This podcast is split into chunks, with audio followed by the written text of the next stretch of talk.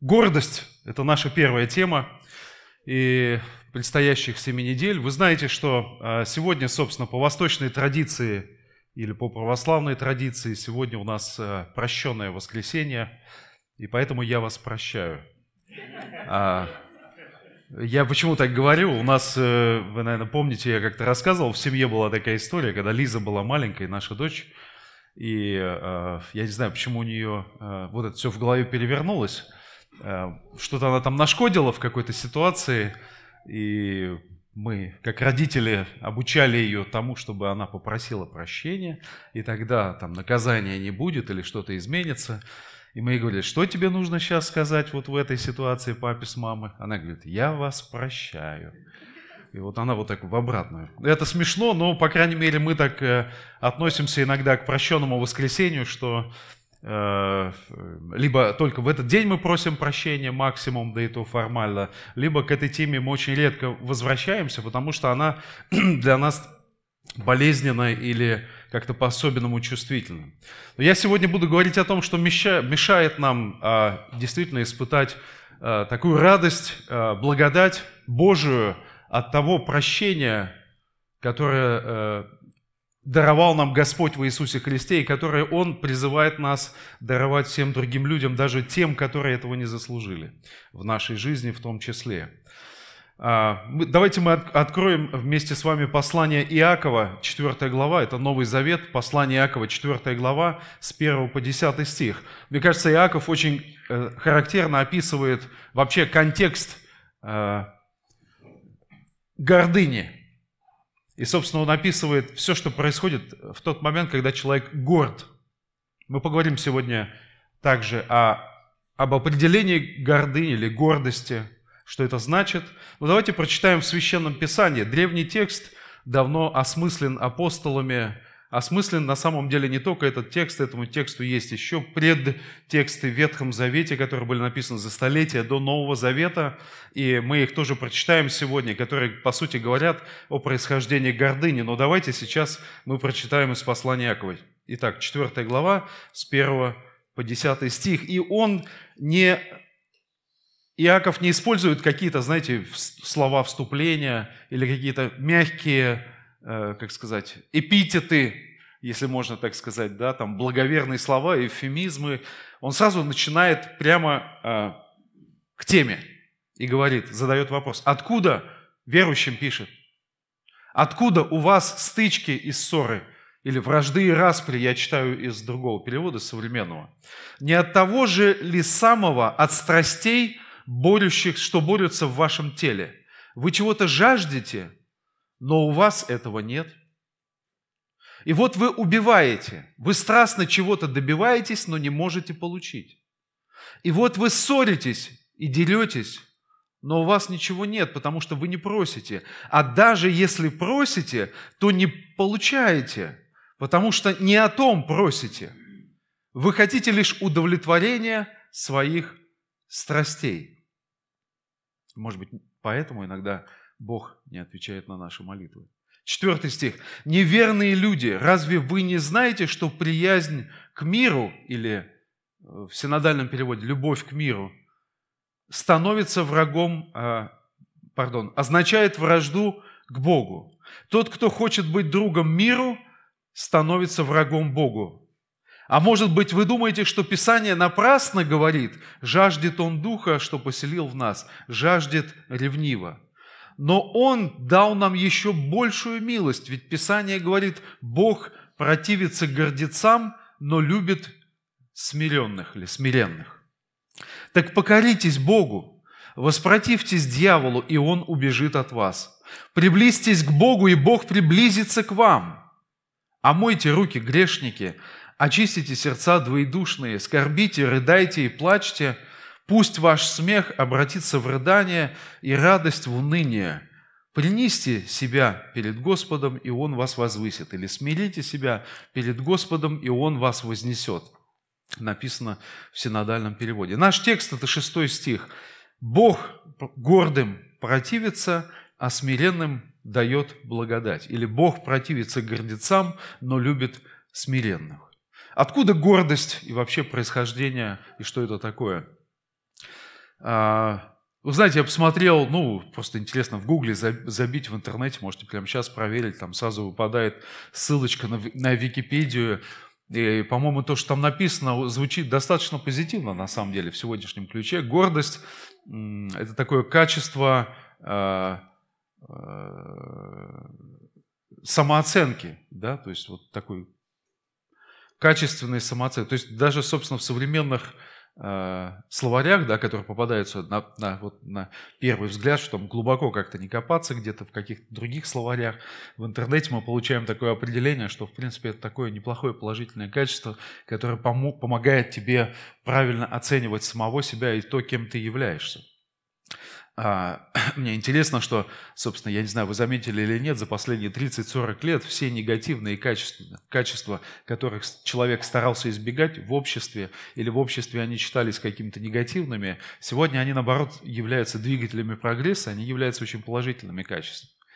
И здесь вот э, Слово Божие, оно э, вступает в конфликт э, такой мировоззренческий между тем, что мы видим вокруг себя, и тем, что пропагандируется, в принципе, и тем, что написано в Священном Писании там тысячи лет назад.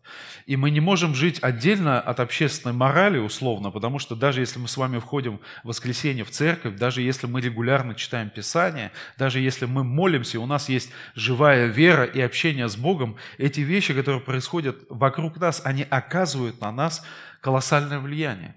Вы можете себе не, представлять, но на самом деле это так. Итак, все-таки э, гордость в Писании очень четко показано, что это грех. Написано, мы только что прочитали, что Бог противится человеку, который является гордецом, который горд. Бог противится этому человеку. И поэтому, если мы сегодня с вами, если ты сегодня думаешь, что слово гордость является каким-то положительным, да, или таким качеством, которым нужно обязательно обладать, то ты должен понять, что Бог будет тебе противиться. Это не просто в стороне Бог будет стоять, и это не просто Он будет тебя как-то игнорировать или не обращать внимания, Бог будет противиться тебе. Понятно, что слово «гордость» мы используем в разных контекстах, я тоже сегодня об этом поговорю, но давайте э, вспомним, что являлось первопричиной греха, первопричинной гордостью. Мы вспоминаем с вами, а, когда читаем вот священное писание Ветхий Завет, есть речь о том, что вот в божественном мире, в сотворенном прекрасном мире, духовном, еще до сотворения физического мира, сотворения неба и земли, сотворения Вселенной, был божественный идеальный мир, в котором не было греха и все было идеально. Зло – это явление временное, оно имеет начало и оно имеет конец. Божественная любовь, как противоположность, она вечна, она не имеет начала и она не имеет конца, она пребудет вечно. Так вот, вот это временное, оно вошло в, на, в жизнь э, Вселенной, условно, и Божественного мира настолько глубоко, что э, мы читаем там треть ангелов э, Божиих, которые служили ему, и самый, один из самых верховных ангелов он возгордился и стал сатаной, Люцифером, дьяволом, как угодно его называйте, да, есть разные имена, которые присутствуют в тексте Священного Писания. И вот а, у пророка Исаии, который писал за 600 лет до Рождества Христова, а, есть в 14 главе, в 12-13 стихе написаны такие слова, где Бог раскрывает замысел этого верховного ангела, вскрывает его вот эту подноготную и его мысли описывает, что по сути говорит нам, то есть вообще как Исаия, человек, я думаю, додумал вообще до таких откровений, да? То есть, конечно же, и, и, и это еще раз подтверждает о том, что вот Бог смотрит в глубину каждого из нас и видит там процессы, мысли, переживания, стремления, желания, страсти, похоти, которые ну, мы не видим, находясь друг с другом в общении, можем как-то косвенно там, по опыту оценивать. А, и вот здесь такой текст, Исайя 14 глава, 12 стих. «Взойду на небо». Это вот Бог раскрывает вот эти помыслы этого верховного ангела. Выше звезд Божиих вознесу престол мой и сяду на горе. То есть я возвышу себя. Это вот всегда, когда, когда мы говорим о гордыне, да, это, как, это всегда вот этот человек наверху, он смотрит на тебя сверху вниз, да, мы понимаем вот это вот превозношение, в принципе, отношение к гордыне, когда это по отношению к нам, мы очень четко с вами считываем вот такое, такое отношение. И вот эта образность вверху и внизу, оно и в Писании обыгрывается. То есть вот он «взойду на небо», то есть вот высоко, выше звезд Божиих, то есть туда. «Вознесу престол мой и сяду на горе в сонме богов на краю севера. Взойду на высоты облачные и буду подобен Всевышнему». А, эта фраза «буду подобен Всевышнему», она откуда вообще? Помните? Не помните откуда? Вы станете как боги. Да, то есть вот он, по сути, ту же свою вот эту исходную мысль, когда искушал э, Еву э, в саду Эдемском, да, он эту мысль и ей, и, и Адаму, собственно, передал, что вот вы будете как боги, то есть вы будете топ, вот по максималке, у вас все, вы будете как Господь, да, вот как Всевышний, подобный Ему. И Понятно, что в этот исторический период, я сейчас не буду вдаваться в детали, это не принципиально. Исаия здесь говорит о царе, о Новоходоносоре, который там возомнил о себе, что он там самый великий среди всех царей на земле, всех поработит и так далее. Но он, по сути, раскрывает Исаия вот этот тайный замысел, откуда человеку, в принципе, приходит мысль о гордыне, да? что вот он самый важный, самый супер. Это может проявляться, вы понимаете, вот здесь мы говорим о, о мы говорим о странах, мы говорим о каких-то величественных, там, о, о земле, в принципе, да, но это может проявляться в твоей семье, это может проявляться в твоем классе, это может быть проявляться на твоей работе, ты себя так ощущаешь, позиционируешься. Это может проявляться в церкви, это может проявляться где угодно. Человек от этого не защищен, он поддается, ему, нам приятно это, это искушение собственного величия и собственной значимости. Это вот, когда мы начинаем об этом задуматься, да, чего мы достигли и что мы из себя представляем. И вот это очень такие пограничные мысли, да, как где мы подходим к краю э, вот этой красной черты и начинаем на нее немножко заходить, когда мы начинаем по-другому относиться к другим людям, как сверху на них вниз смотреть или там сравнивать себя. Вот у меня там в духовной жизни, в моей, слава Богу, все в порядке, а у него какой-то раздрай. Понимаете, да, вот как начинается вот это сравнение, как только на, на секундочку, на миллиметр, не знаю, там, на, на нанометр какой-нибудь, наносекунду я себя чуть-чуть выше другого поставил, и все, это, это вот как бы здесь начинает работать вот эта формула, где Бог говорит, я гордым противлюсь. И знаете, наступает момент, когда ты начинаешь бороться, и по сути ты не понимаешь, что ты борешься с самим Богом. Потому что Он не дает благословения, Он противостоит. А нам кажется, что у этих людей наоборот все получается. Чем ты более гордый, тем лучше у тебя получается в жизни. И вот Исаия, 14 глава, это первый грех, условно, по Писанию, это вот гордыня, как Игорь очень правильно заметил, в каком-то смысле мать всех грехов. А зачем мне все эти остальные люди, зачем мне эта церковь, зачем мне... А, что значит, я у кого-то должен учиться чему-то, слушать какое-то наставление? Понимаете, да, вот эти вот мысли, когда возникают у тебя в церкви, или когда в церкви э, тебя призывают к какому-то смирению или там, к дисциплине определенной, да, потому что такие элементы в церковной жизни, и когда мы ходим со Христом, они тоже присутствуют.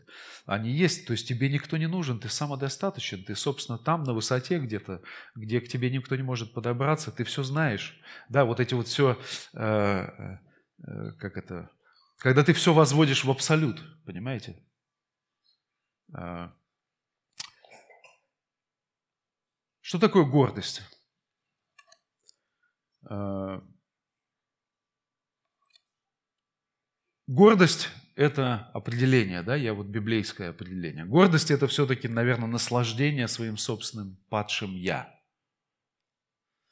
Это утверждение своей самости или значимости своей в противовес Богу и ближнему. Гордый человек превозносится над другими людьми своими мнимыми достоинствами, считая прочих людей ниже себя.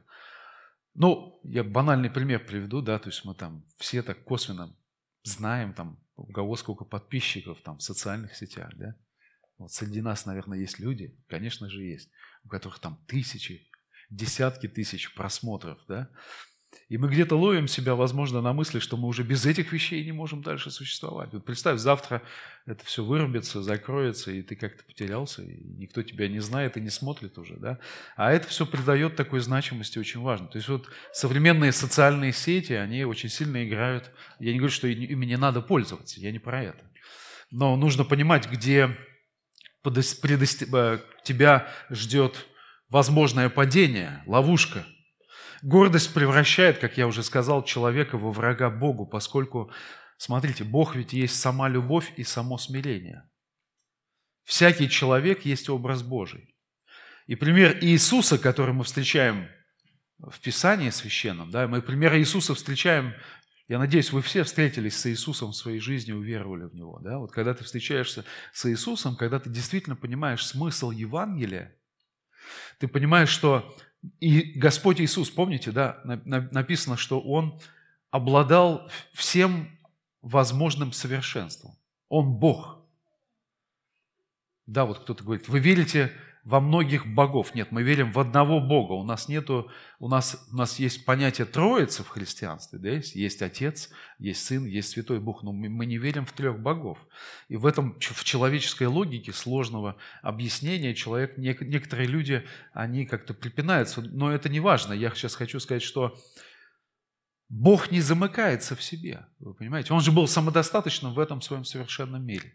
Разве он не мог? Конечно же мог осудить и погубить дьявола в тот момент, когда он пал, а это еще было до сотворения мира.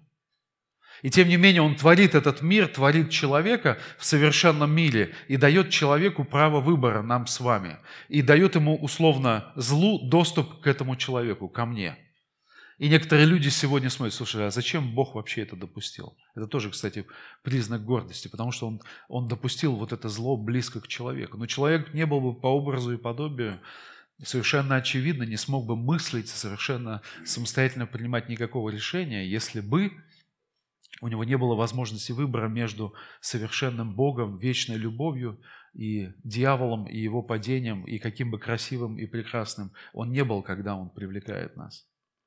Иисус творит нас, разумных существ, по своему образу и стремится дать нам участие в своей вечной и блаженной жизни. Вот мы утратили это, эту вечность с Ним. И потом приходит Иисус, умирает на кресте, Он распят на нем. И мы, мы никогда не задумывались, да, зачем вообще вся вот эта эпопея, какая-то траги, трагическая эта история, зачем Он умирал на кресте?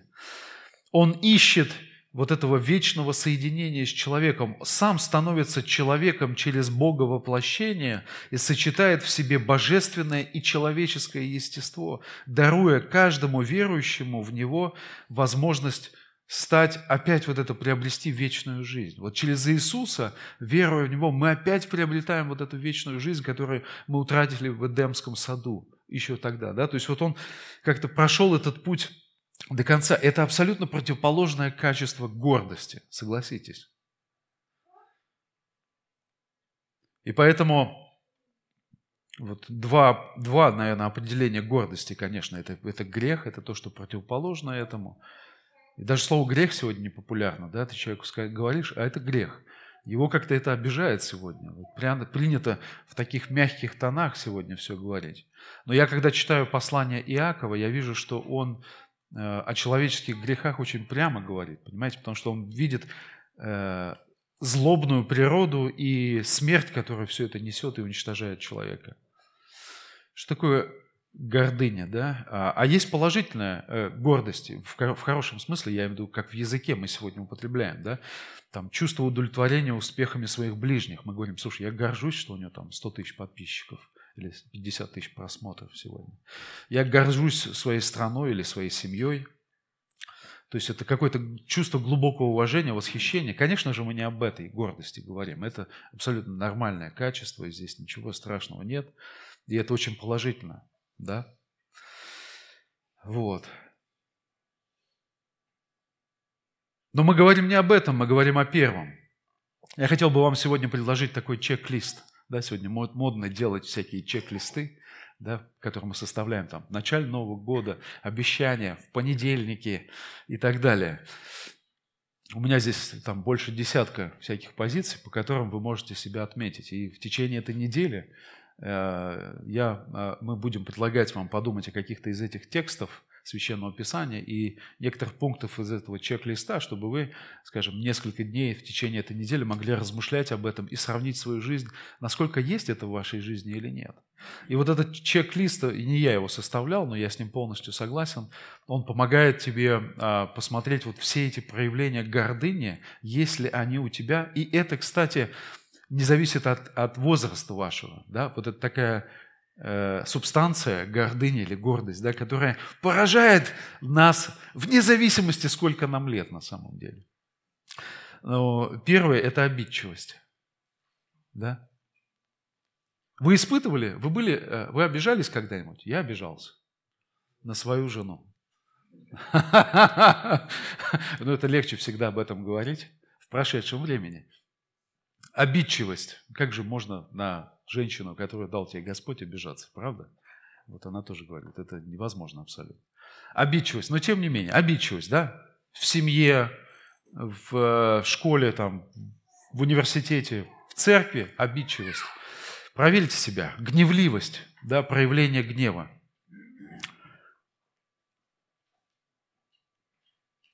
Осуждение. Третий. Невысокое мнение об окружающих. То есть это вот сверху вниз. Сверху вниз.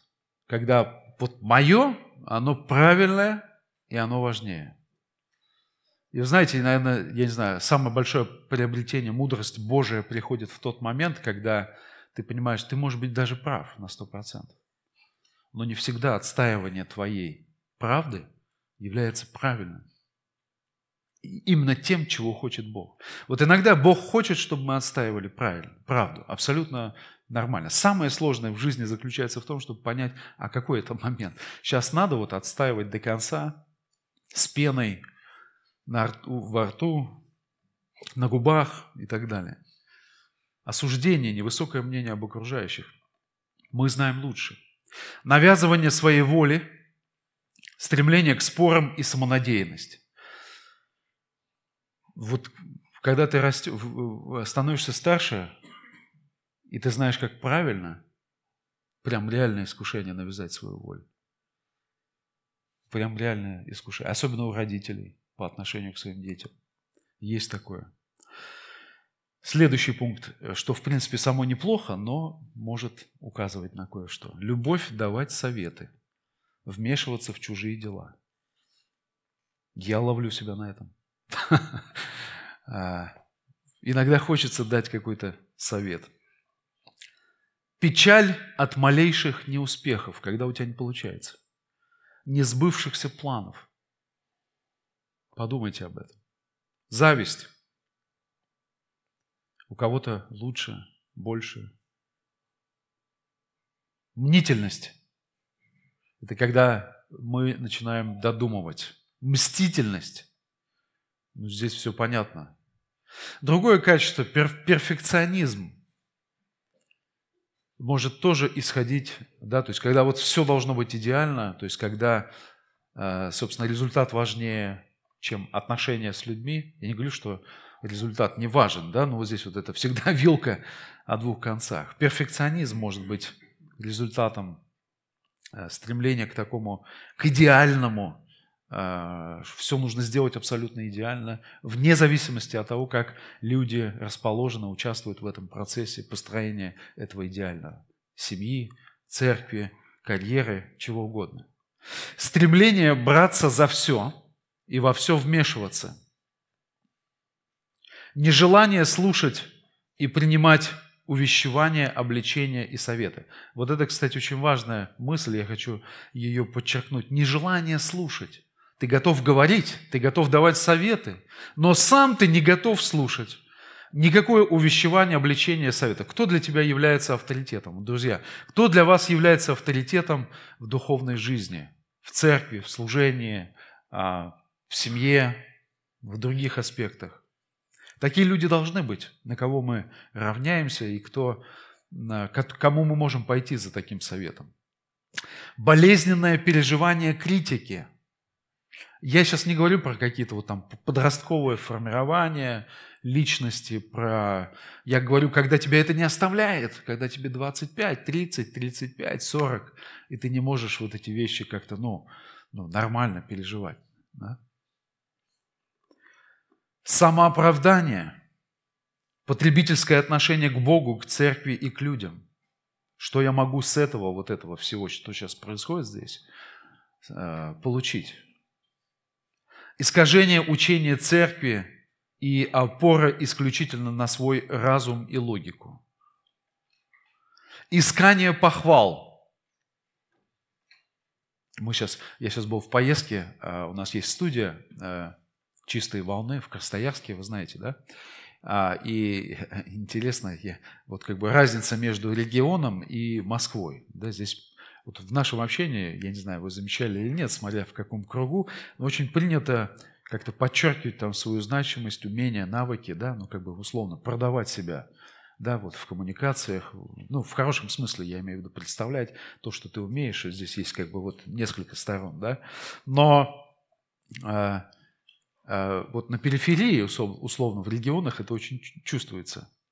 Я, я помню, там, я сказал какую-то фразу, э, вот буквально это было несколько дней назад, я, я говорю фразу, ну, это вот моя ученица, она у меня там изучала иврит, там, когда я преподавал его там, и, и, и человек мне сразу застал, слушай, ты говоришь как в Москве. Мы буквально перед этим там шутили на эту тему и говорили, что когда ты ну, дополнительно вставляешь какие-то элементы, которые не обязательно говорить, но ты их вставляешь, которые, твою, ну, вы понимаете, о чем я, да, твою значимость или умение, а, ты еще, а, и на иврите еще, там, и это еще, и здесь, и, а, э, ты это говоришь и даже, и, и даже там не замечаешь. Я сейчас ловлю себя на мысли, я самооправданием сейчас занимаюсь, или я искренне говорю, да. Но, тем не менее, искание похвал, что это не должно быть. Да? Вот если вы чувствуете это, что вот где-то это искусственно, где-то это подогревает ваше эго, здесь, может быть, есть смысл уже искать покаяние. Отсутствие авторитетов и надменность. Вот это очень важный фактор сегодня. Да? Вот нас учат такой целостности личности, э, где ты, собственно, сам самодостаточен. А в Божьей церкви, в Божьем промысле и в Божьем замысле такого нет. Мы все нужны друг другу, потому что вот тебе дал Бог какие-то уникальные дары, мне дал Бог уникальные дары, тебе Бог дал уникальные дары. И вместе мы можем Божьего замысла достигнуть намного больше, шире, во-первых, в рамках своей семьи, во-вторых, в рамках церкви, и в-третьих, в рамках, если даже мыслить в масштабах страны. Это такая контркультурная духовная истина. Неумеренность в желаниях. То есть ты не можешь остановиться. Мне всегда нужен именно двенадцатый. Через там несколько месяцев мне нужно будет тринадцатый только. Кто понял, о чем я говорю, да? Стремление оказаться оригинальным, удивлять и все время острить. Жажда интереса к своей персоне от других. Старание пройти вне очереди и получить лучшее. Перекладывание ответственности за свои страдания на других. Трудность самому попросить прощения, как мы сегодня говорили, да? Я прощаю тебя. Трудность самому попросить прощения и простить кого-либо. Стремление к непомерным подвигам.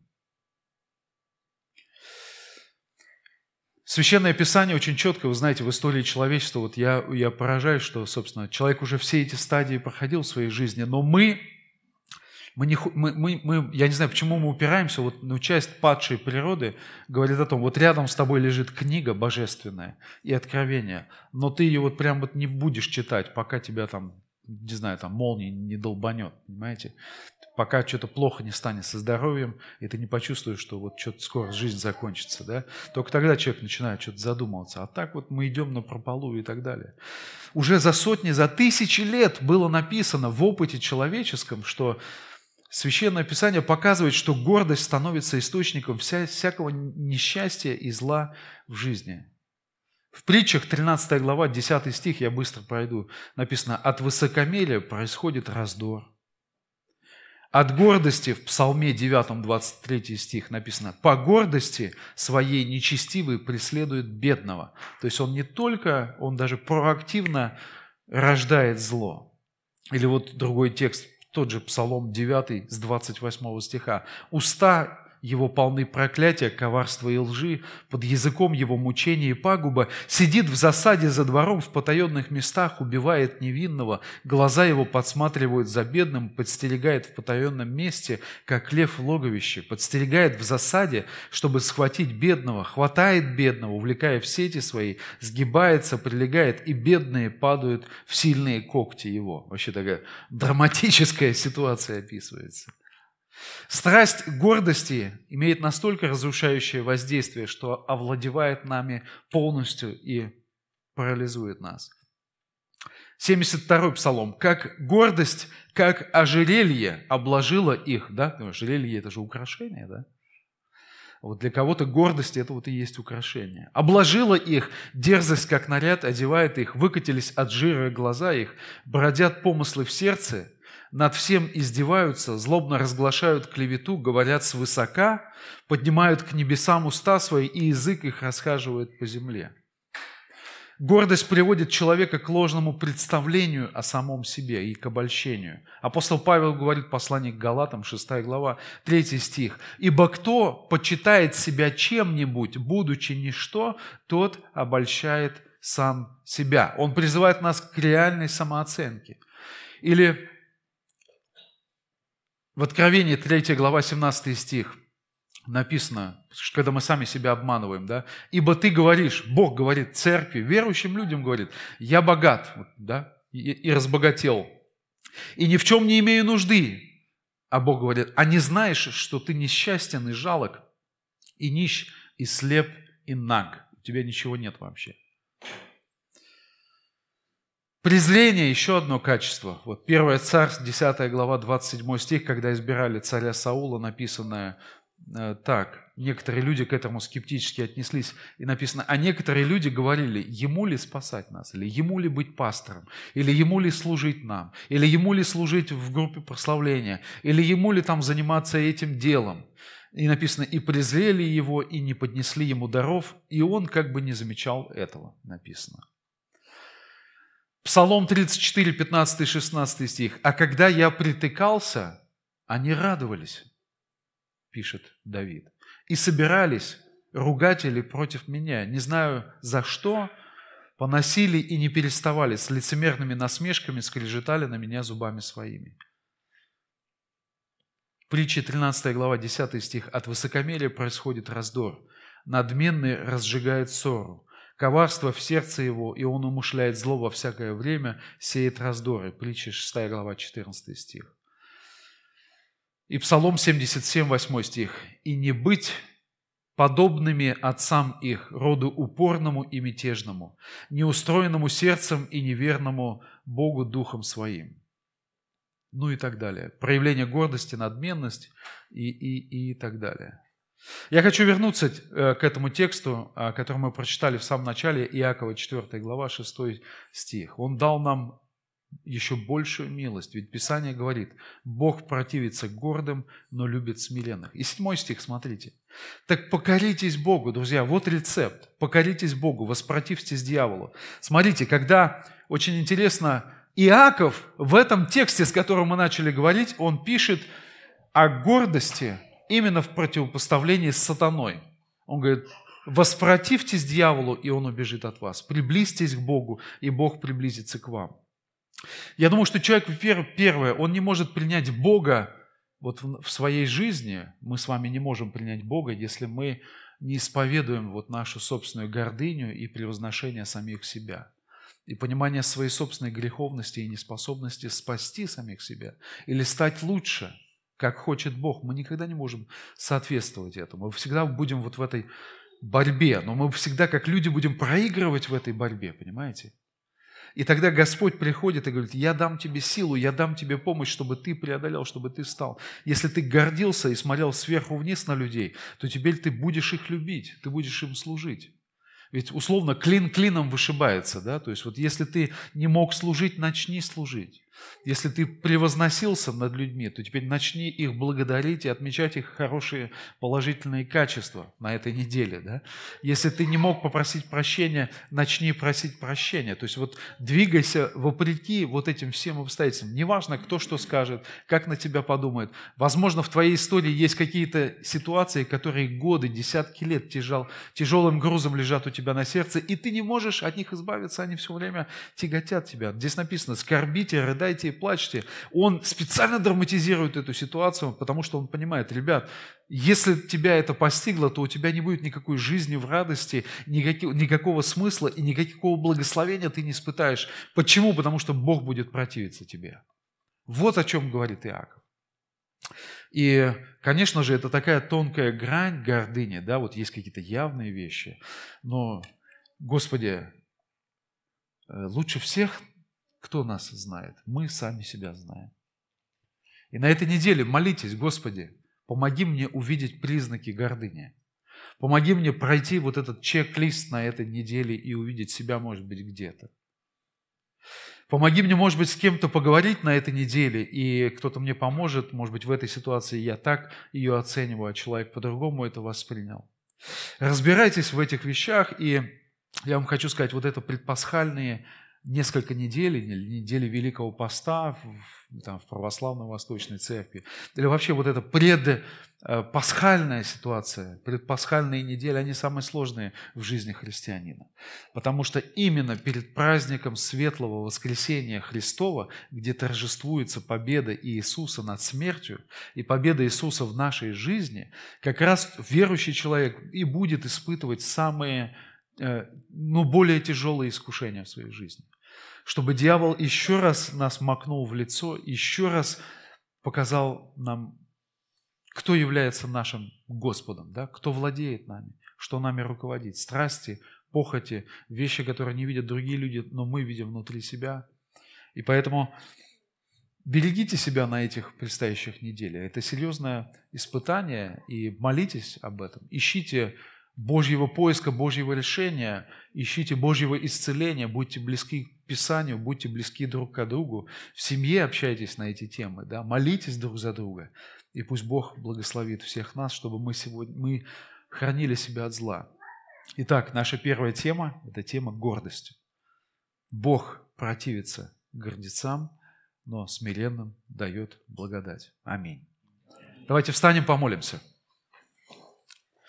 Дорогой Господь, я хочу помолиться вместе со всей, со всей церковью, чтобы Ты сохранил нас от зла, чтобы Ты сохранил и помиловал нас от гордыни, чтобы мы не пали, подобно сатане, и не были увлечены его ложными целями, ценностями, и которыми Он завлекает нас, которые нам очень нравятся, которые очень чувствительны иногда для нас, как для людей. И мы, будучи, проживая в падшей человеческой природе, уязвимы к этим искушениям, но помоги нам противостоять их. Мы, я верю, что мы можем, Господь, ибо Слово Твое говорит и дает нам обетование. Сегодня мы фокусируемся не на проблеме гордыни, а сегодня мы фокусируемся на решении, которым являешься Ты, Спаситель. Благослови нас и помилуй нас – исповедуем наши грехи гордыни, Господь. Если мы кого-то чем обидели, Господь, помоги нам изменить свое отношение. Если мы где-то возгордились в сердце своем или посчитали себя достигшими, стоящими, значимыми, Господи, прости нас во имя Иисуса Христа. Дай нам окунуться и, и, и принять это таинство покаяния пред лицом. Господь, это не мы, это Твоя заслуга, это Твое освобождение, это Ты достоин, Агнец Божий, всего, что Ты дал нам, Господь.